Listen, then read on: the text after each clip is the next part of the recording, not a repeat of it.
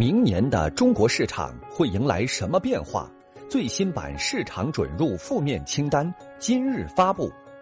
清单二零二零年版共列入事项一百二十三项，相比清单二零一九年版减少了八项。这边影响着市场活力，那边反映着政府改革。对所列事项措施，坚持应放尽放，当改则改，审慎增列，推动有效市场与有为政府更好结合。三严三大步，新闻一加一今晚关注：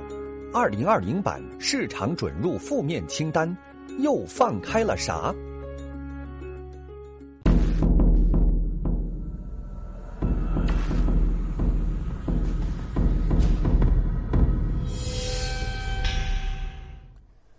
晚上好，观众朋友，欢迎收看今天正在为您直播的新闻一加一。每到年底的时候呢，很多领域都会总结今年，定调明年。那包括呢，很多是跟老百姓的生活密切相关的，也有是跟一些重大的改革紧密相连的。那今天我们就来说说这些当中的一个重要的清单。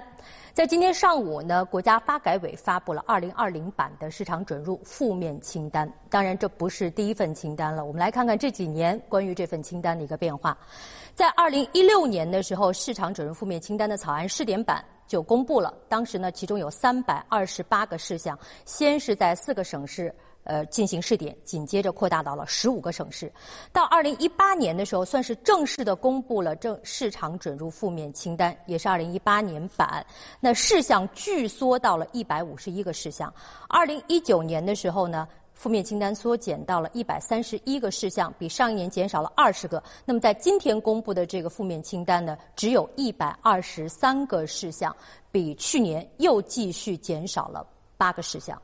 我们知道，所谓的这个负面清单，实际上就是禁止和限制投资经营的行业领域业务的这样的一个清单。那列在清单上面的事项越少，就意味着市场准入的限制越少，同时就意味着市场开放的力度越大。那么，今年对于这样一个负面清单的一个变化，说明了什么？这些年以来，关于市场准入的门槛不断的在降低，效果到底怎么样？门越开越大了，又怎么来保障我们的市场能够更加的健康和公平呢？我们先来看今天公布的这份市场准入的负面清单。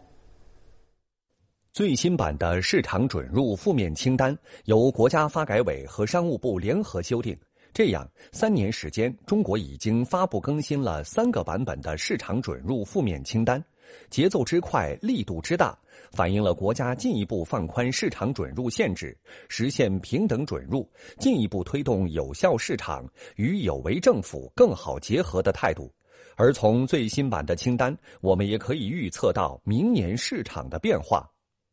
清单二零二零年版广泛征求了有关部门、各地方政府、有关全国性行业协会及市场主体意见，紧密衔接放管服改革最新进展。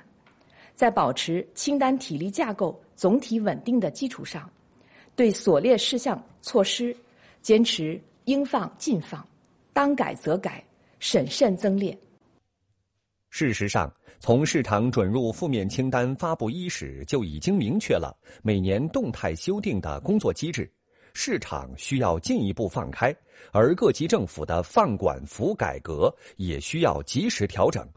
二零一六年，当市场准入负面清单草案试点版发布，名单里还有三百二十八个事项。到了二零一八年，当第一份市场准入负面清单宣布正式实施，名单事项一下子减到了一百五十一个，减少了一多半。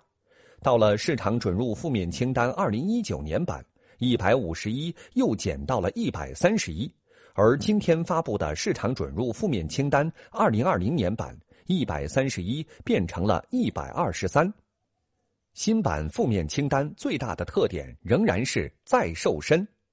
那么，经过呃三轮的修订，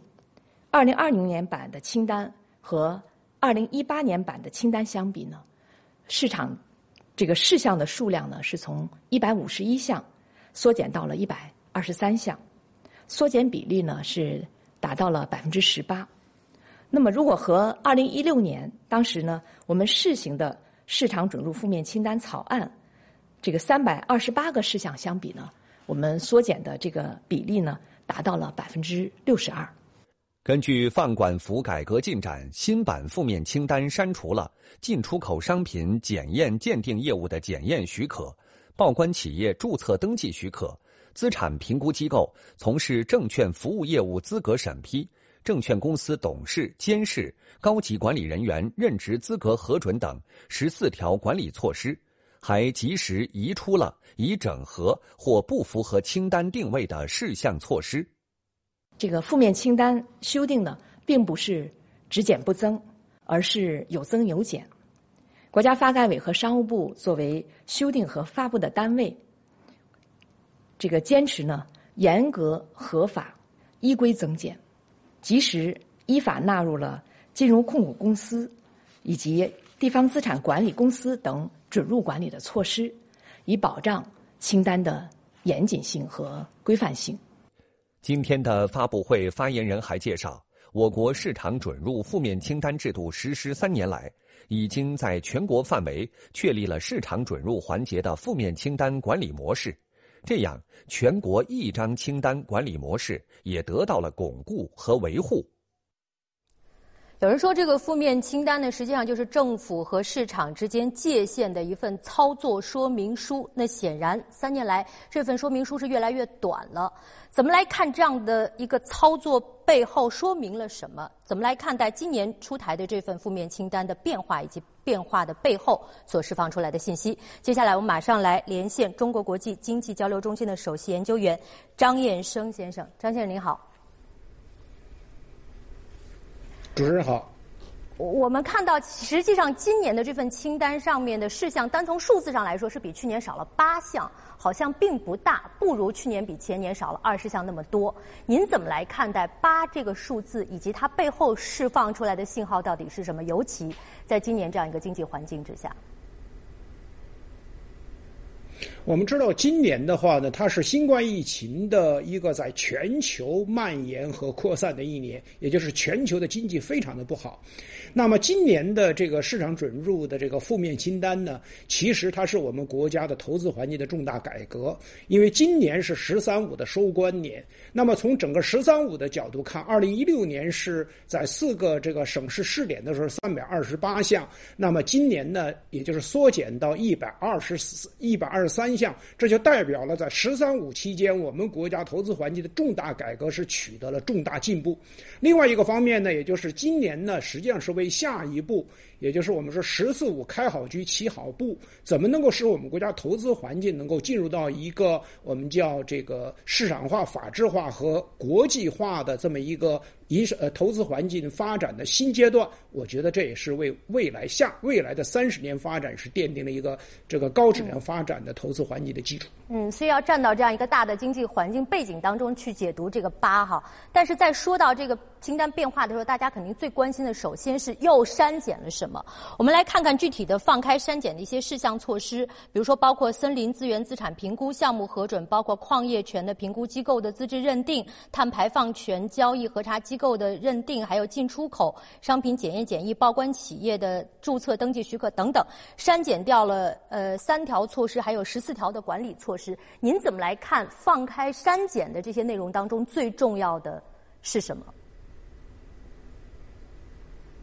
那么从放开的角度来讲呢，也就是你可以看到，无论是这个森林的评估，还是这个矿产权的评估，还是我们的这个碳交易权的这个这个资格认定，那么所有的这些放开呢，都是让世界的中中介的自律机制起作用，也就是由政府的管理。那么转向市场中介的这种自律的这种组织、自组织和和机制发挥作用，这是个重大的变化。那么从这个删除来讲呢，我们可以看到，无论是这个进出口的商品检疫，还是报关企业的资格认定，我们都能够看到，它会明显的提高我们跨境贸易的效率和便利化水平。那么这个呢，实际上从我们国家营商环境来讲呢，应当讲跨境贸易我们在全球排五十六位。那么实际上这中间一定会有一些制度。度和便利化方面的障碍，我觉得今年的这这几项、这十四项的这个这个删除的部分呢，我觉得提高跨境贸易的效率和便利化水平，我我相信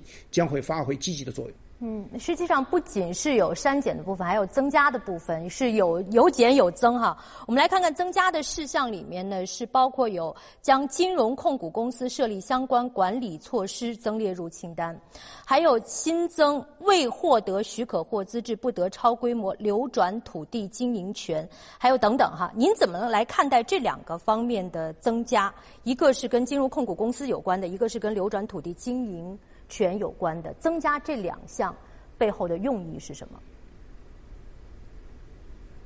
那么这两项呢，我们都能看到是当前呢，也就存在着区域性和系统性风险的两个重大领域。嗯，那么在这两个领领域呢，尤其是放在这个世界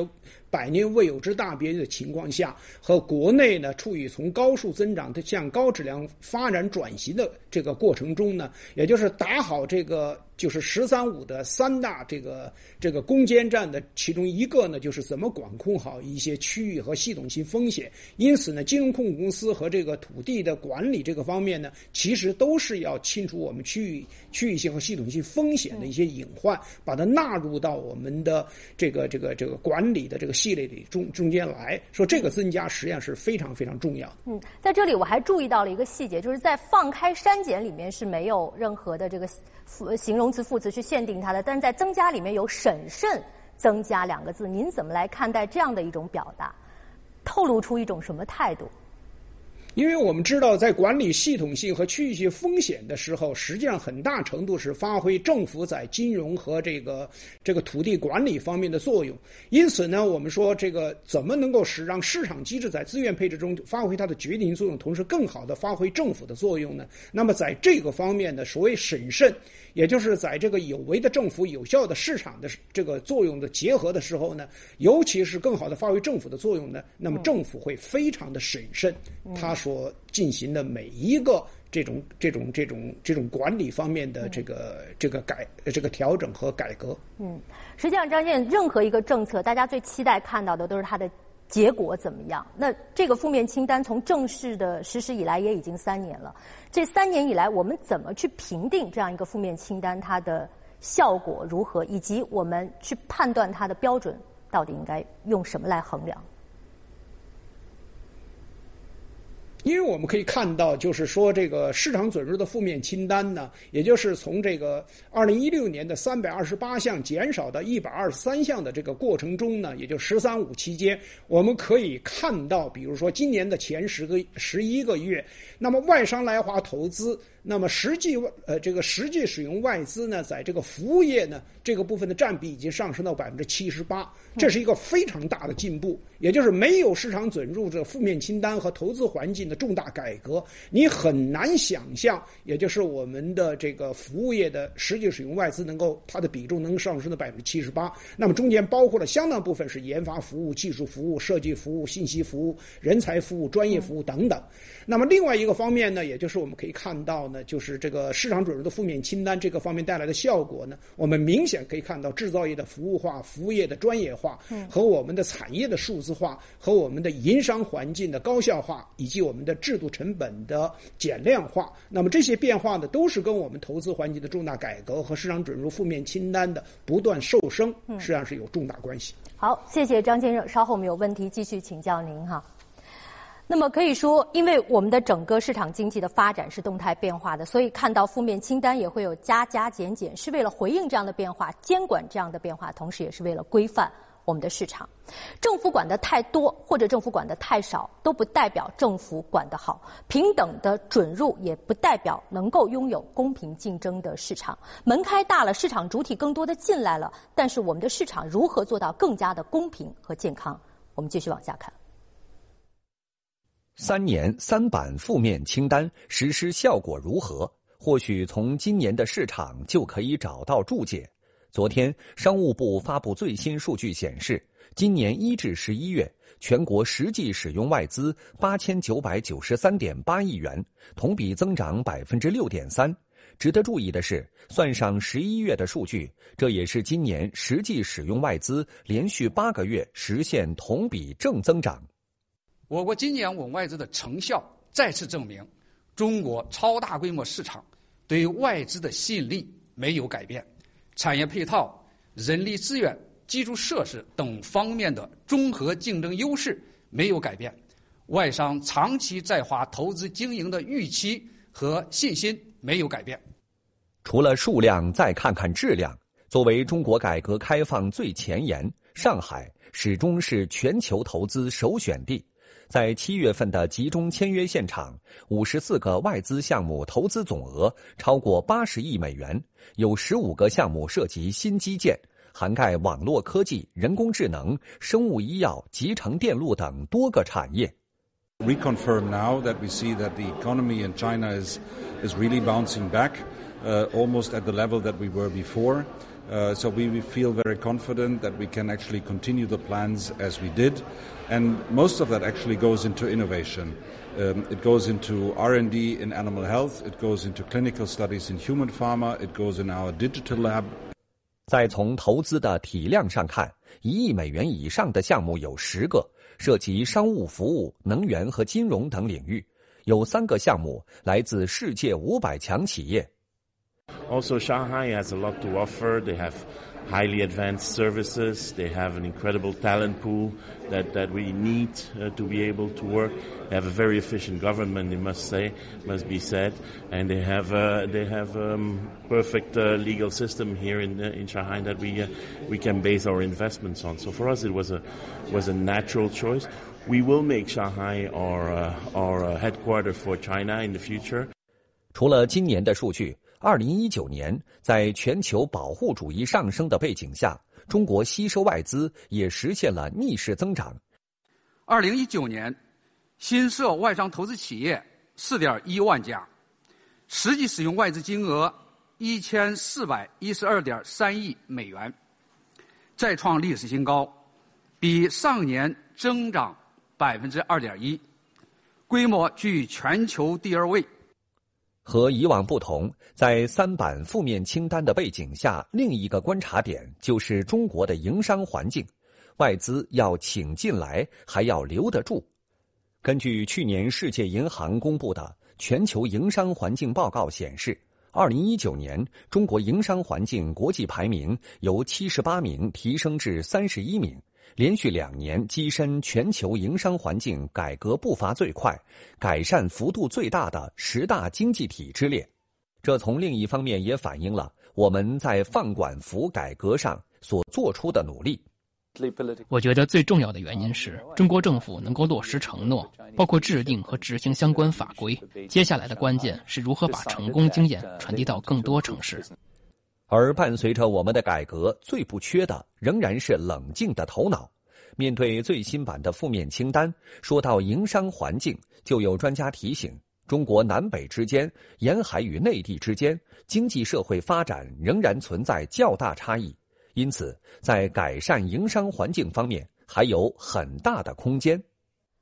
怎么在实施这个市场准入负面清单同时呢，能够加大对于市场环境的改善？我们继续来请教中国国际经济交流中心的首席研究员张衍生先生。张先生，市场开放了，更多的市场主体要进来了，但是市场好不好很重要。从吸引投资这个角度上来说，您认为我们如何才能做得更好？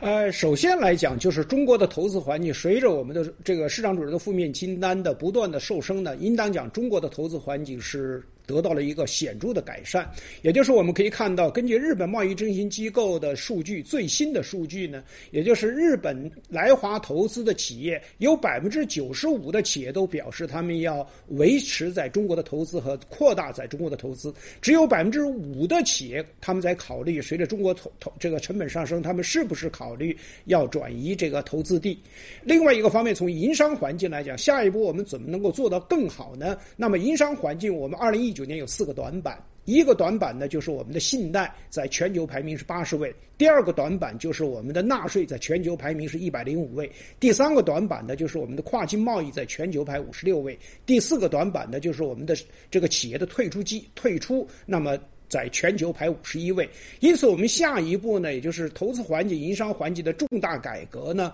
也就是怎么能够。解决我们的一些短板。我相信这是未来我们推动高质量发展的非常非常重要的一件工作。那您觉得面对着这种营商环境的短板，我们怎么样去打破它的这种制约呢？